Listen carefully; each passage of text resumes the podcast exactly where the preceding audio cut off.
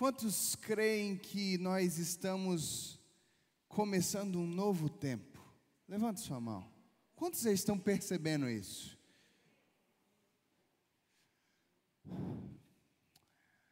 Eu não sei você, mas eu estou conseguindo enxergar que, por mais difícil que foi ou tem sido os últimos dias, eu já consigo vislumbrar um novo tempo.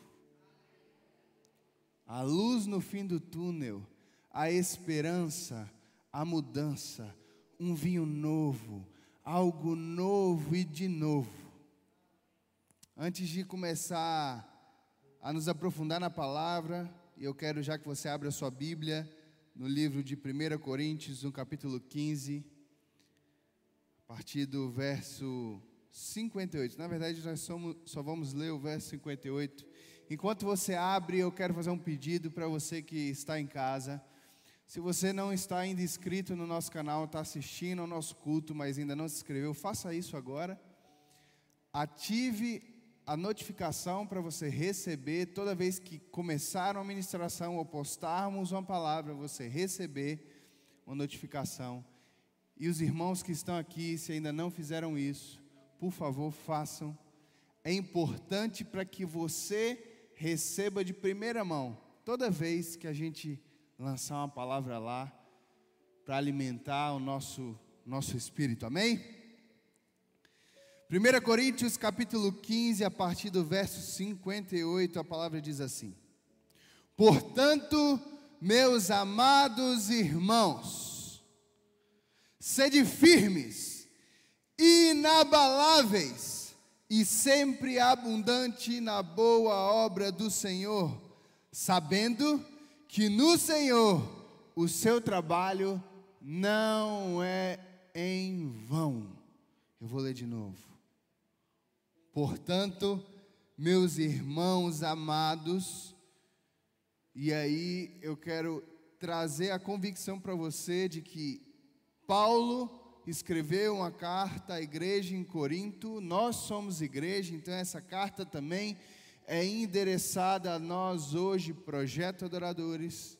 Então é como Paulo estivesse falando conosco: olha, meus irmãos do projeto adoradores, sede firmes, inabaláveis.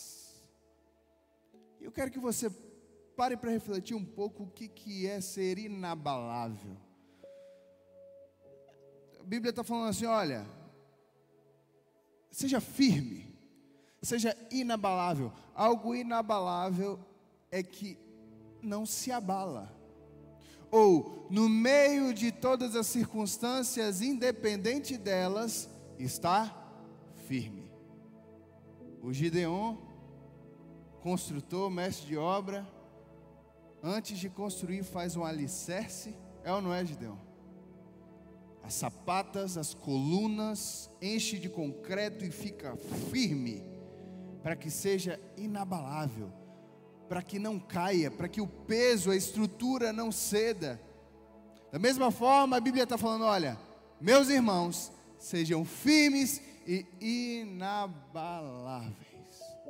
Eu já tive a oportunidade de viajar por alguns países e tem países que as construções são meio que meio não, muito frágeis, elas não têm esse alicerce de concreto, elas às vezes são feitas de madeira e faz enchimento, é um negócio meio ali, casinha de boneca, e, e quando você vê às vezes na televisão, passa um furacão e tira tudo, é porque é tão frágil. Não é como as construções que a gente costuma fazer no Brasil, cheio de concreto.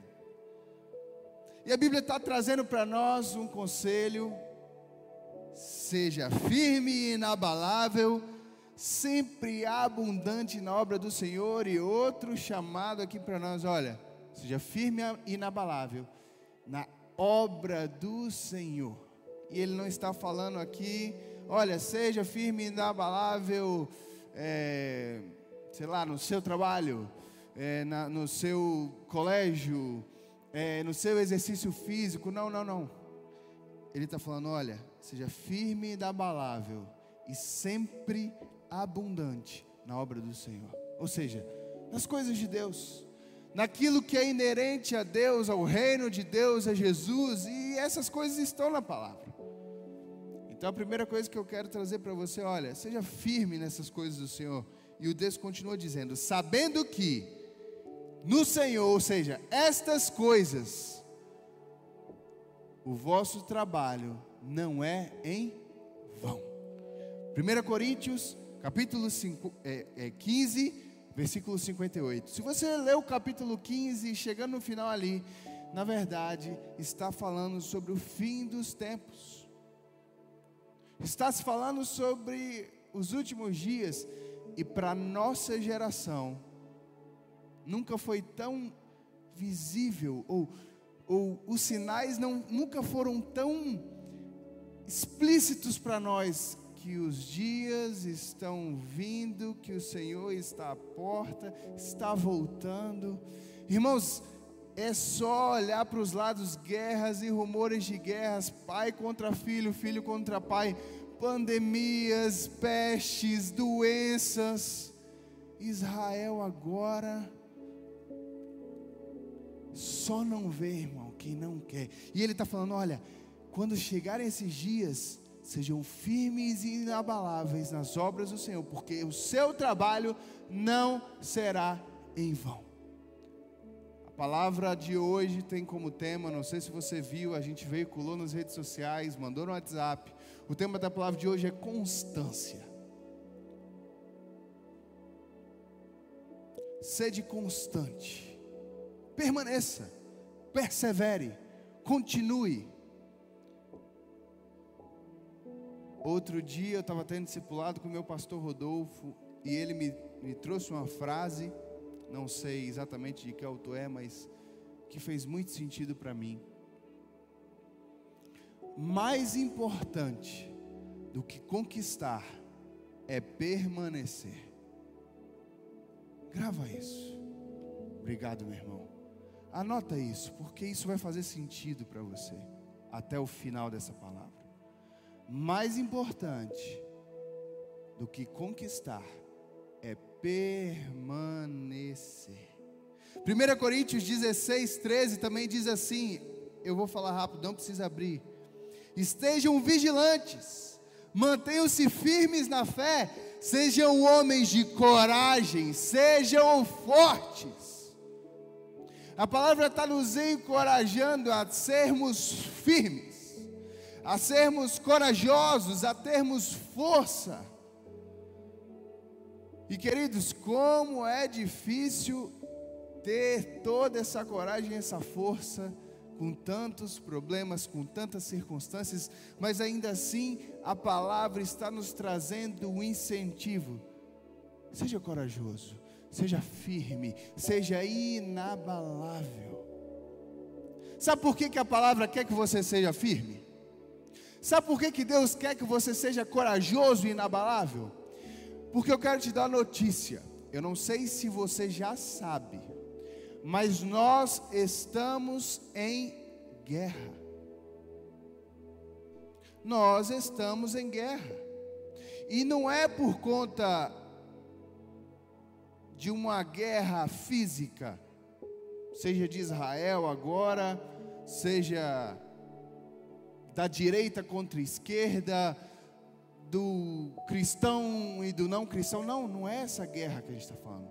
Nós sempre estivemos em guerra porque a partir do momento que fazemos parte do reino de Deus, nós entendemos que o mundo espiritual é real, existe o reino das trevas e são opostos entre si e o tempo todo há uma guerra espiritual sendo travada. E é por isso que a palavra diz: olha, seja firme, seja corajoso, seja inabalável, porque você está em guerra. Não sei se você já conhece a Cristo, se Cristo já habita no seu coração, mas eu creio que essa palavra serve para qualquer um, qualquer pessoa, porque ela não só nos incentiva de forma espiritual, mas nas nossas questões físicas normais mas especialmente em Deus. Eu quero te trazer três inimigos. eu quero que você reconheça quem são os seus inimigos nessa guerra. Contra o que você está lutando? Porque, irmão, nós estamos numa guerra, mas para que a gente consiga êxito, sucesso, vencer uma guerra, no mínimo a gente tem que saber a, contra quem a gente está lutando. Ao que? Quem é o nosso inimigo? Quem está nos atacando? Quem está deferindo os ataques contra nós? Para que, no mínimo, a gente consiga se defender e talvez até contra-atacar. É ou não é?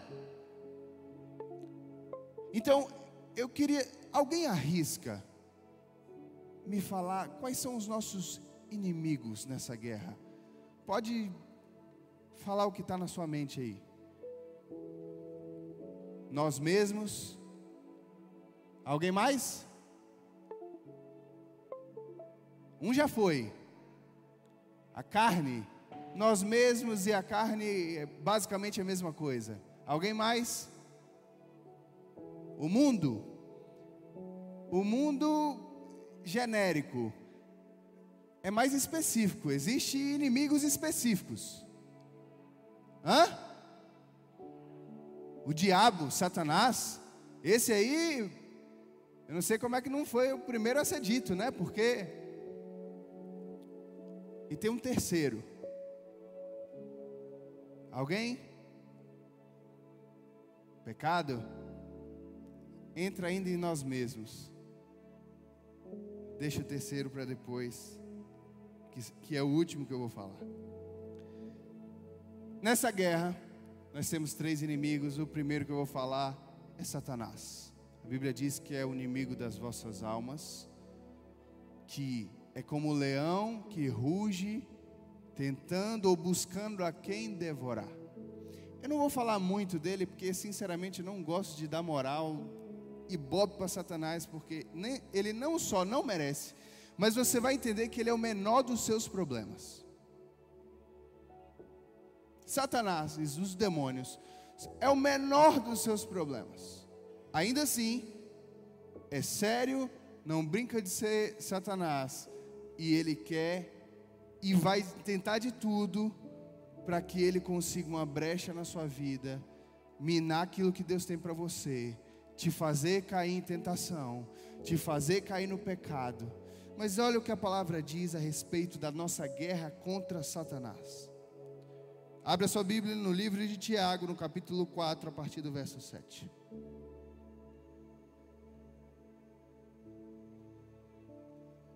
Você tem uma guerra, e essa guerra é contra Satanás. E a Bíblia diz no livro de Tiago, capítulo 4, versículo 7, diz assim: Portanto, submetam-se a Deus, resistam ao diabo, e ele fugirá de vós. Aproximem-se de Deus, e ele se aproximará de você. Pecadores, limpem as mãos e vocês que têm a mente dividida, purifiquem o coração. A Bíblia está falando que nessa guerra contra Satanás, se nós resistimos a ele, ele, ele fugirá. Mas antes disso, tem uma chave nesse versículo: submetam-se a Deus. Não é só resistir ao diabo. E muita gente só lê essa parte do versículo. Ah, não. Resistir ao diabo, ele fugirá de vós, mas antes, submeta-se a Deus, para que o diabo fuja de você e não encontre lugar na sua vida, você precisa estar submetido à vontade de Deus. E qual é a vontade de Deus, querido? A palavra. Se você não sabe, não conhece a palavra, não lê a palavra, não estuda a palavra, logo você não consegue estar debaixo da submissão da vontade de Deus, e dessa forma Satanás encontra brecha e lugar na sua vida. Ou se por acaso, e ele fala aqui no final, olha, pecador, limpe as suas mãos. E se você está com a mente dividida, purifique o coração. Ele está falando: olha, se você já entendeu quem Deus é, quem Jesus é, ainda está com a mente dividida, nessa guerra contra Satanás, você não pode ter essa mente dividida, purifica o coração, e isso acontece através do sacrifício de Jesus na cruz, da remissão dos nossos pecados, pela graça.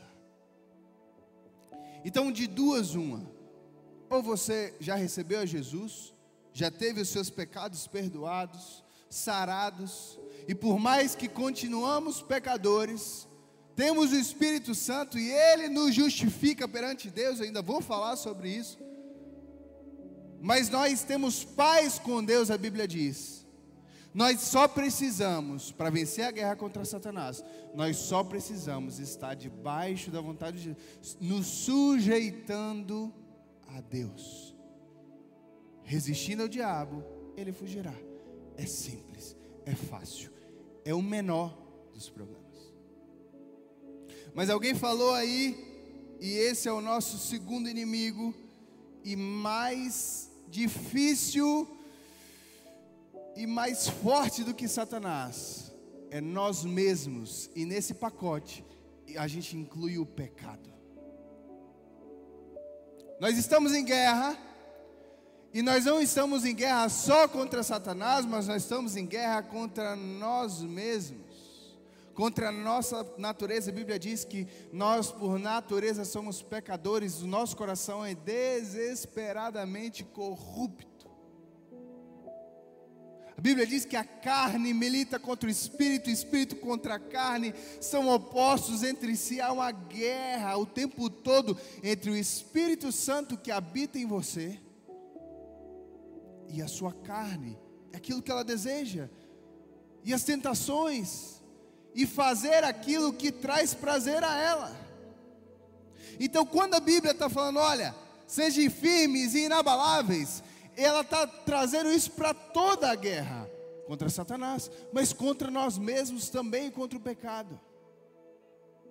E há uma maneira muito, muito objetiva de você se analisar. Bíblia diz: analise-se, pois, o homem a si mesmo. Viver em pecado ou praticar o pecado às vezes é muito confuso para o cristão, ou até para aquele que já entende o Evangelho, mas ainda não se decidiu para o Cristo. Porque, poxa, se Deus o justificou, se eu sou uma nova criatura, as coisas velhas se ficaram para trás, eis que tudo se fez novo, por que que volta e meia eu não consigo, eu erro, eu peco? A Bíblia diz: analise-se, pois, o homem a si mesmo. Eu quero te, eu quero te trazer algo prático para você se analisar. Se você tem algo que te aflige, um ou mais pecados que te dominam, sabe quando a pessoa usa a expressão é mais forte do que eu? Você sabe essa expressão? Eu não consigo deixar de fazer. Eu quero te dar um alerta. Cuidado porque é possível que você ainda não tenha conhecido a Cristo de fato, profundamente, e ainda não tenha o Espírito Santo. Eu vou te mostrar na palavra aqui. Poxa, mas eu tenho uma vida cristã diante de Deus, eu faço as coisas certas, mas às vezes eu vacilo, às vezes eu erro, e queridos, Cristo entende, Ele sabe, Ele não nos acusa mas o Espírito Santo que habita em nós nos argue, não nos deixe permanecer no pecado, nos faz nos arrepender, voltar atrás, confessar, fazer o caminho de volta, não permanecer. Então existe uma grande diferença entre viver em pecado ou praticar pecado. Está entendendo?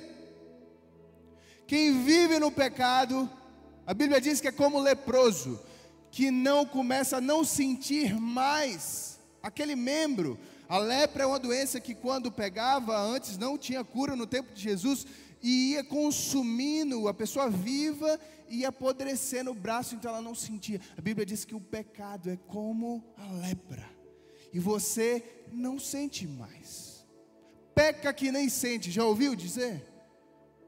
Cuidado, irmão, porque pecar e não sentir é um indício muito perigoso.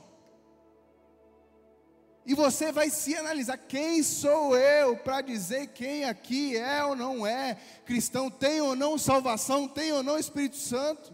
A Bíblia diz que nos últimos dias vão ter alguns lá que vão chegar, Senhor, em teu nome profetizamos, expulsamos demônios, apartai-vos de mim, que eu não vos conheço, é a palavra do Senhor para eles. Então, não se assuste se chegar no tempo dos céus e algumas pessoas aqui que você achava, nossa, aquela pessoa toda religiosa, pregava na igreja, era até um pastor. O coração e o íntimo, só Deus vê. Não é o exterior que o Senhor olha. E é por isso que a Bíblia diz: analise, pois o homem é si mesmo, o único que tem condição de fazer essa análise de si mesmo é você. E eu quero trazer para você três formas que o Senhor e nós precisamos tratar o pecado, esse inimigo. Três formas que nós vamos incisivamente agir contra esse inimigo. Por quê? Porque ele é muito perigoso. Contra Satanás, a Bíblia diz: olha, contra Satanás, resisti a ele e ele fugirá de vós, amém? Mas contra o pecado, a Bíblia diz assim: ó, foge do para você fugir do pecado. Não enfrenta a tentação. Não enfrenta você mesmo, porque na guerra de você contra você, é óbvio, você ganha e não o Espírito Santo. Aí a Bíblia fala assim: olha, presta atenção. Romanos 8, Romanos 8, capítulo 8, versículo 1. Abre a sua Bíblia aí. Primeira coisa que nos faz vencer a guerra contra nós mesmos e o pecado. Romanos capítulo 8, verso 1. Amém, misericórdia. Diz assim: portanto, agora já não há condenação para os que estão em Cristo Jesus, porque por meio de Cristo Jesus e a lei do Espírito da vida, me libertou da lei do pecado e da morte. Me libertou da lei do pecado quer dizer que ele te libertou da culpa. Pecar contra o Senhor é como vamos trazer um paralelo para os nossos dias, é como uma transgressão, é como um crime. Você cometeu um crime e você é culpado daquele crime. Através do sacrifício de Cristo na cruz, e quando você recebe isso para você, é como se o tribunal chegasse para você agora, você está sendo absolvido da sua culpa. É isso que a Bíblia está dizendo. Você é livre do julgo ou da lei, e agora, agora pela graça, e de graça te foi dado a absolvição, a justificação. Então a primeira coisa que eu quero que você entenda aqui nessa guerra contra o pecado, Satanás e nem você mesmo pode te culpar. Por mais difícil que pareça, por mais complicado aos olhos humanos que pareça, não importa qual pecado praticado, Jesus, se de fato houver arrependimento, Jesus perdoa. E muitas vezes nós mesmos, com a nossa autocomiseração, com a nossa, a nossa pequenez, com a nossa forma de pensar errada, ao invés de sermos firmes, corajosos e inabaláveis, ficamos nos culpando pelos pecados que praticamos outrora.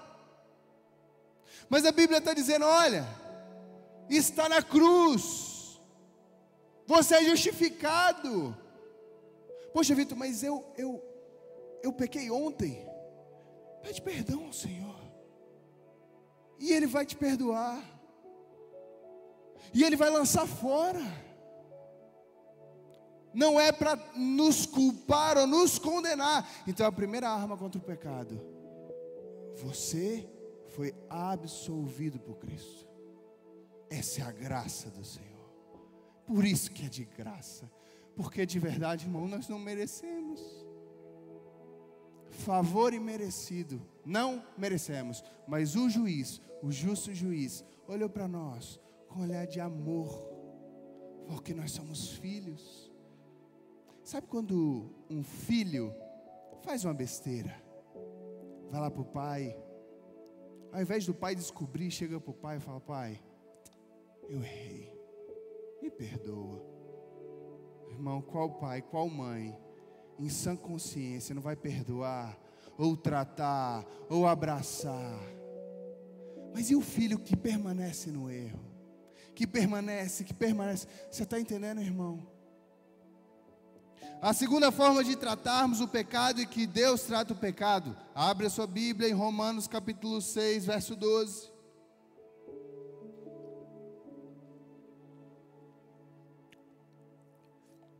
Na guerra contra o pecado, você não pode ser mais culpado e acusado por Satanás.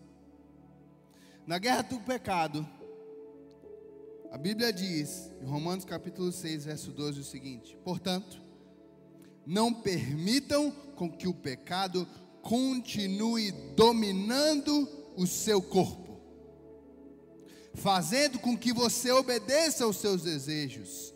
Não ofereçam os membros do seu corpo ao pecado como instrumentos de injustiça, antes ofereçam-se a Deus como quem voltou da morte para a vida, e ofereçam os membros do seu corpo como instrumentos de justiça. E presta atenção nesse versículo 14. Pois o pecado não os dominará, porque vocês estão debaixo da lei, não estão debaixo da lei, mas sim da graça. Aquele que é filho de Deus, a Bíblia está dizendo que não é, não é mais dominado pelo pecado. Então a segunda forma de lutar, e eu e você vamos tratar contra o pecado, e Deus trata contra o pecado, é que o pecado perde o seu poder de domínio sobre nós. A Bíblia diz que quando nós estávamos mortos dos nossos delitos e pecados, éramos cegos, Satanás governava sobre nós e nós éramos dominados pelo pecado. Em Jesus, esse domínio se encerra. É por isso que, se você olha para si mesmo e fala, Eu não consigo deixar de fazer, cuidado. Porque aquele que tem o Espírito Santo, a Bíblia diz, não é dominado pelo pecado, muito pelo contrário, a Bíblia diz em Gálatas, capítulo 5, que o fruto do Espírito é o domínio próprio o domínio sobre o seu corpo. Você diz se você vai fazer ou não vai fazer. Você determina se você vai ou não executar aquela ação, aquele pecado, vai ou não dar ouvidos à tentação e fazer. É por isso que ninguém aqui pode acusar nem a Satanás pelo próprio pecado que pratica, irmão. Porque nós temos o direito, a escolha dada por Deus. A Bíblia está dizendo e ela não mente: olha, pois o pecado não os dominará, porque vocês não mais, estão mais debaixo da lei, sim da graça. Não tem domínio mais do pecado. A Bíblia diz: o pecado está à porta, cabe a ti dominá-lo. Por isso que a Bíblia está falando, ó, sede forte, corajoso, inabalável. Semanas atrás eu trouxe uma palavra aqui falando de colocarmos o nosso corpo como sacrifício vivo sacrificialmente dizer não à tentação. Poxa, é tão bom, é tão gostoso, é tão prazeroso. Não, eu não vou fazer. O pecado não me domina.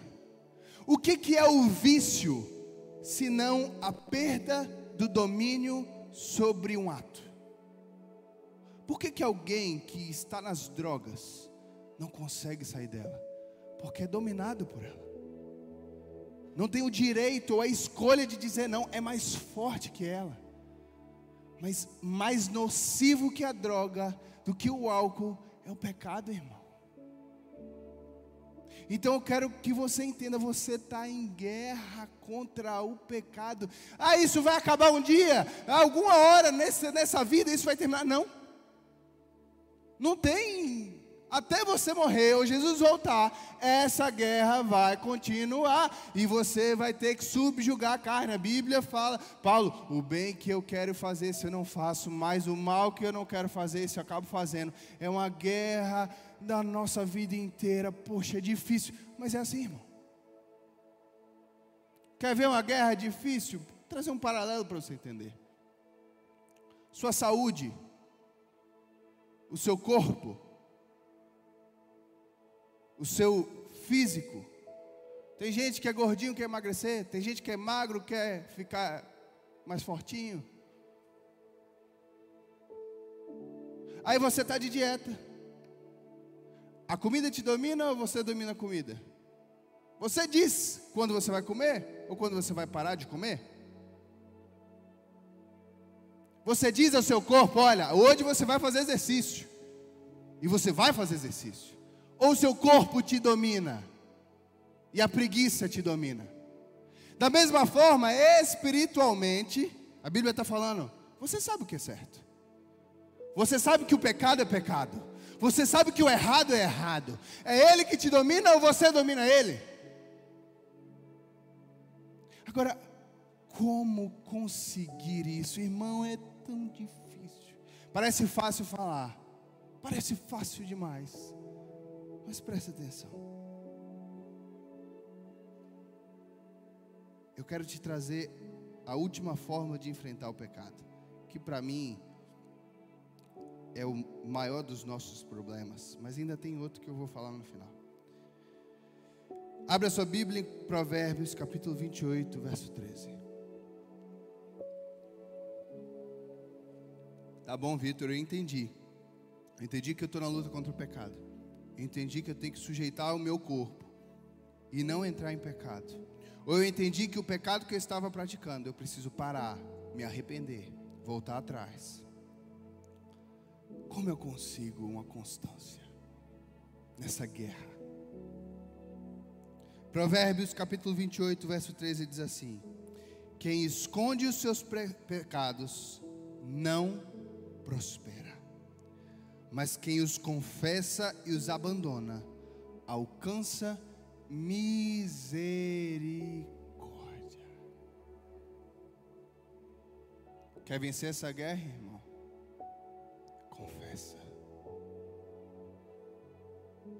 Quer vencer essa batalha na sua vida?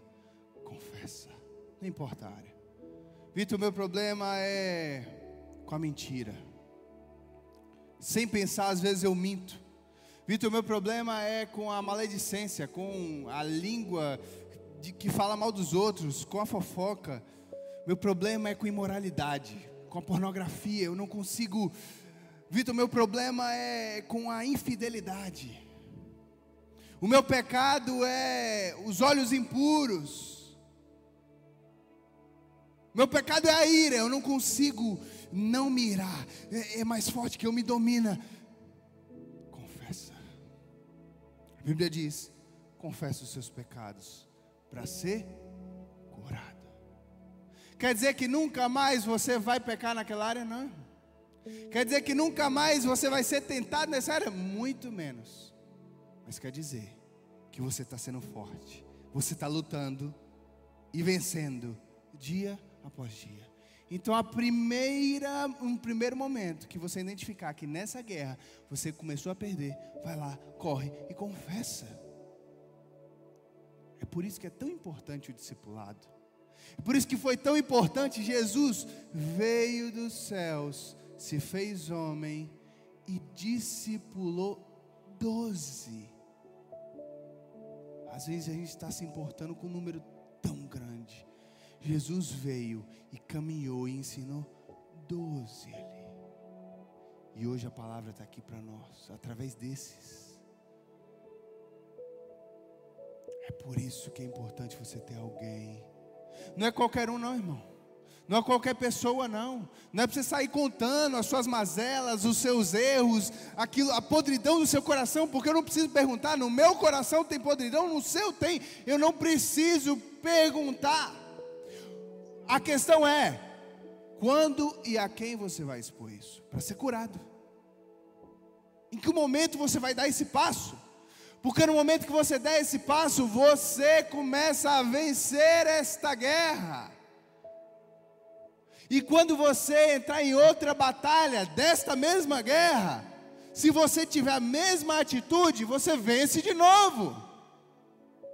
É por isso que mais importante do que conquistar e permanecer, e agora talvez faça mais sentido essa palavra para você.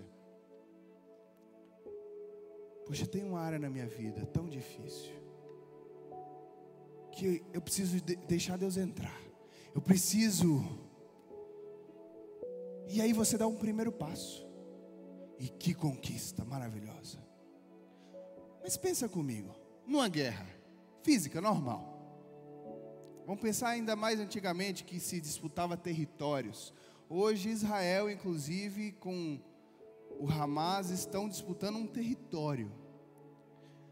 Numa guerra, vale a pena você disputar um território, conquistar um território e depois perder ele? Faz sentido?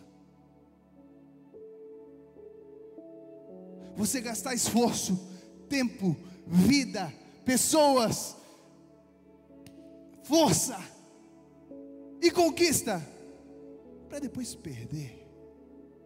Não faz sentido, querido. É por isso que a Bíblia está falando: olha, seja inabalável e firme.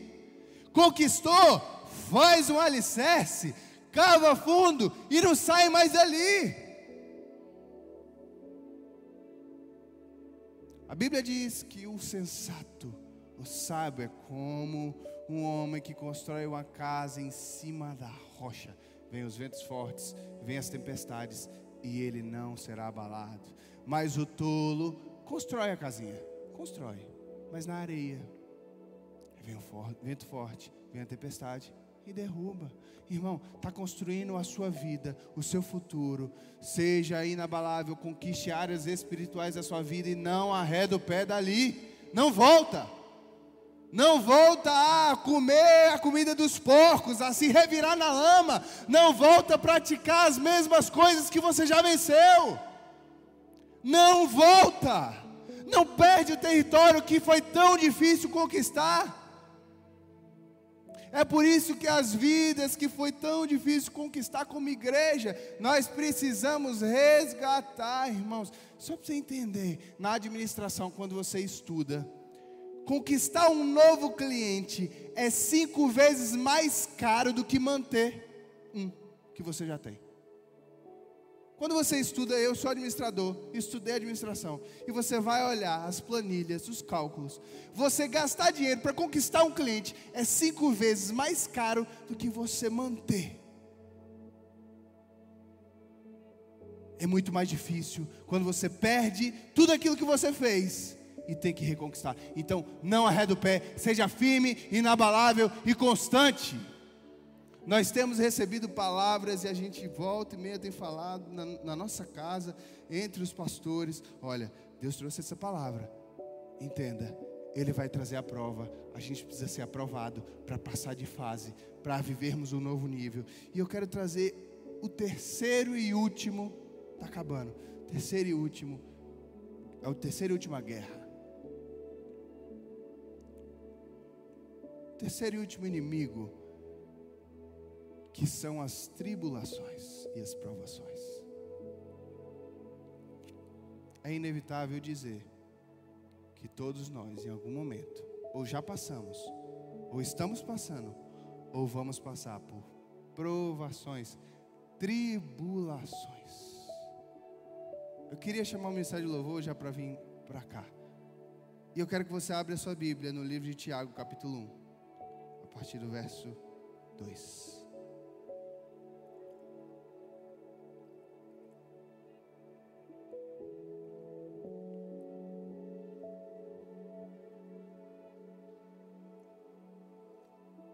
Dentro do mundo espiritual, você tem uma guerra contra Satanás. Você tem uma guerra contra você mesmo e o pecado. E você tem uma guerra no meio das tribulações. Tiago capítulo 1, verso 2 diz assim: Meus irmãos, meus irmãos, amém, irmãos? Está entendendo o que é para nós? Meus irmãos, considerem motivo de grande alegria. Lembra da palavra do domingo? Quem estava aqui? Quem estava aqui? Glória a Deus. Considerem motivo de grande alegria o fato de passarem por diversas provações. Parece antagônico demais. Parece invertido demais. Calma aí, calma aí, calma aí, calma aí. Calma aí. A Bíblia está falando para eu ficar alegre, para me trazer alegria, passar por provação. É isso mesmo? Vou ler de novo. Meus irmãos, não sei se está assim na sua Bíblia, na minha está assim. Meus irmãos, considerem motivo de grande alegria o fato de passarem por diversas provações, pois vocês sabem que a prova da sua fé produz perseverança. E eu quero que você dê uma pausa aí na palavra prova. Prova. O que é uma prova? Uma avaliação, um teste. Quem já fez escola sabe o que é uma prova. Você aprendeu uma matéria, no final de um período, o professor chega lá com uma prova. Vamos ver aqui se aquilo que eu te ensinei você absorveu, o quanto você absorveu do conteúdo que eu te ensinei. Espiritualmente não é diferente. Deus nos ensina, nos edifica, nos traz as palavras, nos mune de, de alimento, nos nutre da palavra dele, de direção e traz uma prova, um teste. E o teste agora é da alegria. Da ansiedade. Como igreja. É o teste que Deus está te dando. Deixa eu ver, meu filho. O quanto você entendeu e absorveu da palavra que eu te dei. O quanto você realmente encarnou essa palavra. Porque, irmão, eu sinto lhe dizer que quem reprova tem que fazer de novo. Passa de, de, de série quem reprova? Não, irmão. Só faz isso o ensino errado. As escolas que não estão preocupadas com o, seu, o futuro dos, das crianças. Não, não aprendeu, mas vai, vai, lá na frente ele aprende. Não, Deus não é assim. Quer viver coisas novas com Deus? Você precisa ser aprovado agora no que você está vivendo. Por isso que a Bíblia diz que ser fiel no pouco e Deus te colocará sobre o muito. Ser fiel agora com o que você tem, porque Deus lá na frente tem um alimento novo, tem coisas novas, tem um tempo novo. A Bíblia diz que há tempos de tristeza e de chorar, há tempos de semear, mas é tempo de alegria, de festejar e de colher o que se plantou. E aí o texto continua e diz: a prova da sua fé produz perseverança. Ou seja, Deus está testando e provando. E se você for aprovado, vai produzir perseverança. E a perseverança deve ter ação completa, a fim de que vocês sejam maduros e íntegros. Deus traz a prova, irmão, teste, para te trazer, a mim e a você, maturidade, crescimento sem que falte a vocês coisa alguma. Se algum de vocês falta sabedoria, preste atenção, peça a Deus, que a todos dá livremente. E aí vai uma chave muito importante para esse teste. Esse é um tipo de prova com consulta. quando eu estava no colégio ou na faculdade, ou notícia boa era quando o professor falava: a prova é com consulta. Oh, eu quase que dava um glória. É com consulta. Com consulta é muito mais fácil, é ou não é? Com consulta você tem ajuda, é ou não é? Com consulta você não está pautado, embasado só naquilo que você tem. Você tem outras fontes. Você tem outras formas.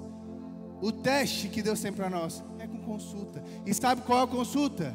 O Espírito Santo de Deus. A Bíblia está dizendo: está só faltando sabedoria para passar pelo teste, está faltando conhecimento, sabedoria para passar no teste. Peça a Deus que a todos dá. Peça ao Senhor e será concedido. O texto continua dizendo: peça livremente, de boa vontade, e lhe será concedida. Peça, porém, com fé e sem duvidar. Não é só pedir assim, Deus, olha, esse teste é difícil, eu preciso da sua ajuda. Me ajuda, Deus, eu estou consultando o Senhor aqui, eu quero que o Senhor. Mas no íntimo, ai meu Deus, o que será? Ai meu Deus, eu estou ansioso, ai meu Deus, eh, eu não estou conseguindo. E você está no meio da prova, no meio do teste. Sabe quando você está fazendo uma prova? Traz isso para a sua memória de infância. Você está fazendo uma prova e você está lendo a questão, você não está entendendo nada. E você começa a desesperar. Meu Deus, eu não estou entendendo nada, eu vou reprovar, estou lascado. Minha mãe vai me pegar. Se minha mãe ver essa, essa, nota, ela vai me. Eu estou lascado. Como é que eu vou me recuperar? Vou fazer recuperação. Os meninos mais novos aí estão estão com a mente mais fresca disso, mas você já passou por isso, todos passaram. Aquele momento na prova que você vai responder e você não está entendendo nada. Aí você vai para consulta. A Bíblia está dizendo: olha, vai com fé e sem duvidar.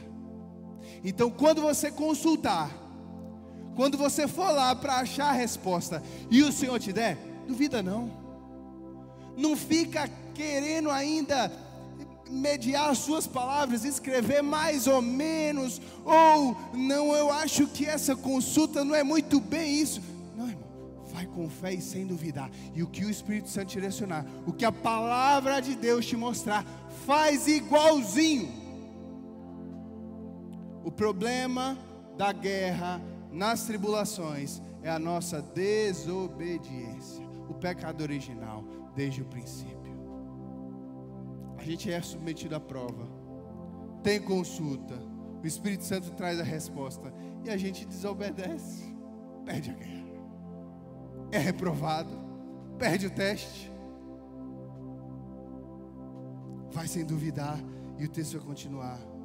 Porém, peça sem duvidar, com fé Pois aquele que duvida é semelhante à onda do mar, levado e agitado pelo vento, pois tem a mente dividida e instável, e em tudo que faz é instável. É justamente o oposto da constância, a instabilidade. Ora eu estou bem, ora eu estou mal. Ora eu estou confiante, ora eu não estou. Ora eu estou com fé, ora eu não estou. Ora eu estou bem com Deus, ora eu não estou. Ora eu estou livre do pecado, ora eu não estou inconstância não é o que Deus tem para nós. Feche seus olhos, abaixe sua cabeça. A Bíblia diz: analise-se, pois, o homem a si mesmo. Você está no meio de uma guerra. Quais as lutas e batalhas que você tem vencido e quais você está perdendo? Quais delas? Contra Satanás? A primeira pergunta é: você tem a Jesus de fato no seu coração para vencer a guerra contra Satanás? Porque, irmão, se nós não tivermos Jesus, essa guerra contra, contra Satanás nem existe. Nossa vida passa a ser de Satanás. Não existe um meio termo. Não existe em cima do muro. Em cima do muro já é o lado de Satanás. Saiba disso em cima do muro faz parte do lado inimigo. A Bíblia diz que aquele que está comigo ajunta, aquele que não está espalha. Ou está comigo ou está contra mim, ou ajunta ou espalha, não tem meio termo. Não tem um lugar mais ou menos, ó, eu tô, eu sou meio crente. Ah, eu vou, eu, eu, eu, eu gosto de ir lá, eu frequento, mas assim, aquele compromisso e tal, eu não tenho. Não, não tem. Quer vencer a Satanás, seu inimigo, tenha certeza que Jesus está dentro do seu coração, o Espírito Santo habita em você. como é que eu tenho essa certeza, Vitor? Entregando a sua vida a Ele, de coração, de fato, de fato, entregando a vida ao Senhor não só da boca para fora. Agora você tem outra guerra contra si mesmo, e eu quero que você se analise, irmão, contra o pecado. Quais pecados têm te acusado? Ou que acusação você tem aceitado? Essa autocomiseração, como se você fosse ruim demais, como se você fosse pequeno demais, como se fosse, fosse falho demais, como se você não fosse merecedor, entenda. Nós não somos mesmo. Não é isso que faz de nós importantes. O que nos faz importantes diante de Deus é a justificação em Cristo Jesus, é o que Ele fez por você. É isso que te torna justo, mesmo tendo pecado. Então, para de se culpar.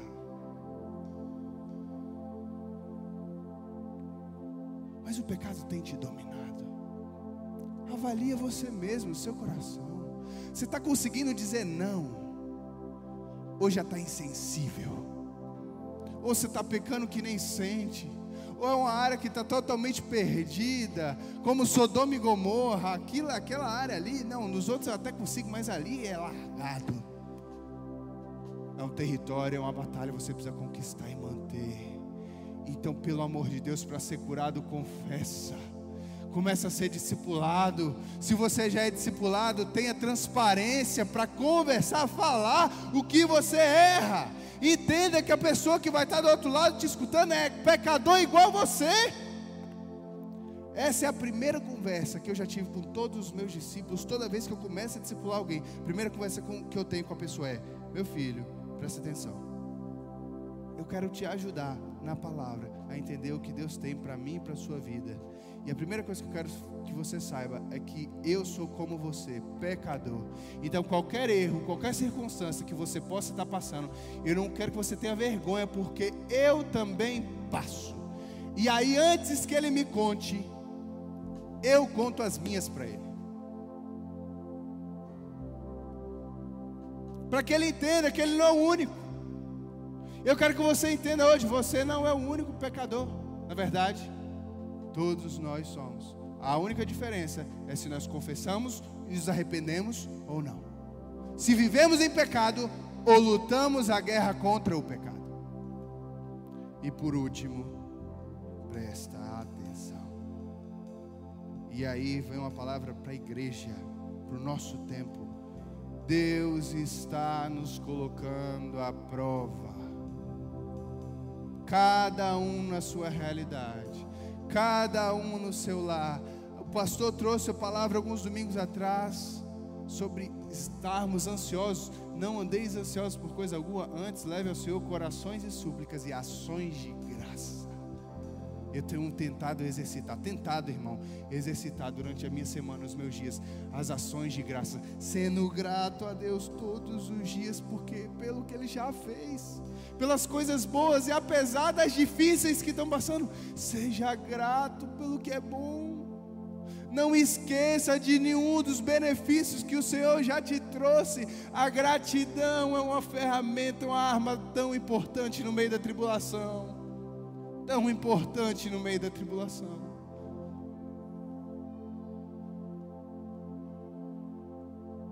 Nos dias que tiver difícil e complicado, você sempre pode olhar para o lado e ver: Deus, o Senhor tem me guardado, porque tem tanta gente pior, tanta gente com a situação mais difícil. Obrigado, Senhor. Meu pai testemunhou outro dia que a gente passou na rua, ele viu um, um cadeirante. Eu estava com ele no carro nesse dia. E o mesmo sentimento que ele teve, eu tive. Na hora a gente assim, o Espírito Santo moveu algo dentro do carro que a gente comentou um com o outro. Meu Deus, a gente não pode reclamar, a gente tem que ser grato. Às vezes as finanças estão difíceis, o casamento está difícil, os filhos, com os filhos está difícil, no trabalho está difícil, irmão, é tribulação. A Bíblia está nos trazendo: olha, não andeis ansiosos lança sobre o Senhor corações e súplicas, seja grato, se alegra na tribulação, é teste, querido, é provação, prova. Você precisa ser aprovado, nós como igreja precisamos ser aprovados, mas você, no seu íntimo, na sua vida, precisa ser aprovado. colocar em prática a palavra que tem recebido. E por último, eu quero reler um texto que é muito conhecido, mas é importante que a gente relembre. Em toda guerra, não se vai guerrear sem a sua armadura, sem as suas armas. E Deus nos deu armas. Efésios 6, não precisa abrir. Efésios 6, capítulo 10. Escute. Finalmente, finalmente, depois de tudo que a gente conversou, depois de toda a palavra, entender que a gente está no meio de uma guerra, que você guerreia contra si mesmo, contra Satanás, que você guerreia contra o seu sentimento no meio das tribulações, a sua desobediência no meio das tribulações. Entenda aqui, finalmente, fortaleçam-se no Senhor e no seu forte poder. Vistam a armadura de Deus para que fiquem firmes contra as ciladas do diabo. Olha, já citou um dos inimigos. Fiquem firmes de Deus e vistam a armadura para que vocês fiquem firmes contra as ciladas do diabo, pois a luta não é contra sangue, não, nem contra homem, mas contra potestades, contra poderes e autoridades espirituais, contra dominadores do mundo das trevas. Texto vai continuar a dizer: por isto, vistam toda a armadura de Deus, para que possam resistir no dia mal. Olha aqui a tribulação, outro. Vistam também essa armadura, não só para resistir o diabo, a tentação que é o pecado, mas ao dia mal, à tribulação, à provação. E permaneçam inabaláveis depois de terem feito tudo.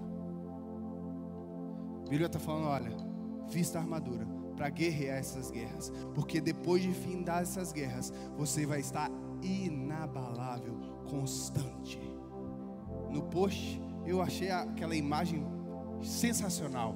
No post do, da, da, chamada do culto, a constância, tem um soldado com uma espada, um escudo, várias lanças que ele defendeu no escudo, várias lanças em volta e ele firme. E ele só conseguiu isso porque ele estava aparamentado nas armas certas. Aí a Bíblia continua dizendo: Eu estou terminando. Vistam toda a armadura de Deus para que possam resistir no dia mal e permanecer inabaláveis depois de terem feito tudo isso. Assim, mantenham-se firmes, cingindo o cinto da verdade. Irmão, cinto é o que segura as calças. O cinto da verdade, quando a Bíblia diz isso, haja com verdade.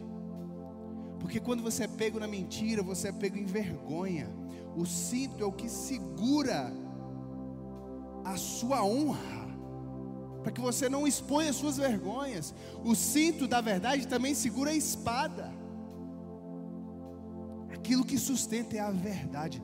Seja verdadeiro, haja com verdade, caminhe na verdade, que é a palavra de Deus. Aí a Bíblia diz: veste a couraça da justiça. Quando a Bíblia fala a couraça da justiça, é porque o justo, ele pode bater no peito e dizer: Eu estou caminhando como Deus quer que eu caminhe. Eu não caminho como o curso desse mundo. Satanás não pode me acusar. Os homens não podem me acusar. Eu estou protegido. Você pode bater no seu peito a coraça da justiça. Se você é justo, se você é íntegro, se você é correto, você não tem medo, porque você está protegido. O que é vital está protegido pela justiça e a justiça de Deus. E aí o texto continua: e tendo os pés calçados com a sandália da prontidão do Evangelho da praz. Irmãos, calça, coloca sandálias. O pastor já trouxe uma palavra que ele se aparamentou todo, trouxe tudo, escudo, espada. Mas é bom relembrar, irmão, esteja pronto a praticar o Evangelho, o reino de Deus como o Senhor nos pede. Falar de Jesus a tempo e a fora de tempo, em todo tempo. Isso é arma nessas situações, porque no meio da tribulação, quando você entende a sandália da preparação do Evangelho da Paz, você começa a falar de Jesus, tira o foco dos seus problemas e começa a ajudar os outros. E quando você começa a ajudar os outros, Deus começa a resolver os seus. Porque Ele começa a guerrear o seu. Porque você começou a fazer aquilo que ele quer. Ama o próximo como a ti mesmo. Está difícil para mim, mas está mais difícil para você. Então vem cá, eu quero te ajudar. Eu não fico olhando só para mim. Aí o texto continua e diz: além disso, usem o escudo da fé, o qual vocês poderão apagar todas as setas inflamadas do maligno. Irmão, a fé é poderosa demais. A fé, a fé, a Bíblia diz que sem fé é impossível agradar a Deus. E se tem uma arma poderosa no mundo celestial é a fé. Crer que o nosso Redentor vive e que é poderoso para fazer qualquer coisa acontecer é poderoso para fazer o coxo andar, para tirar alguém que está no leito de morte e se levantar, é poderoso para agir na sua questão financeira, no seu casamento, restaurar os seus filhos, livrar alguém das drogas. A fé é o escudo para você não aceitar as acusações. E a fé, a certeza das coisas que não se veem. E aí, Deus traz aqui, olha use o capacete da salvação. Capacete da salvação. O membro mais vital do seu corpo é a sua cabeça. Algo que acontece na sua cabeça, acabou.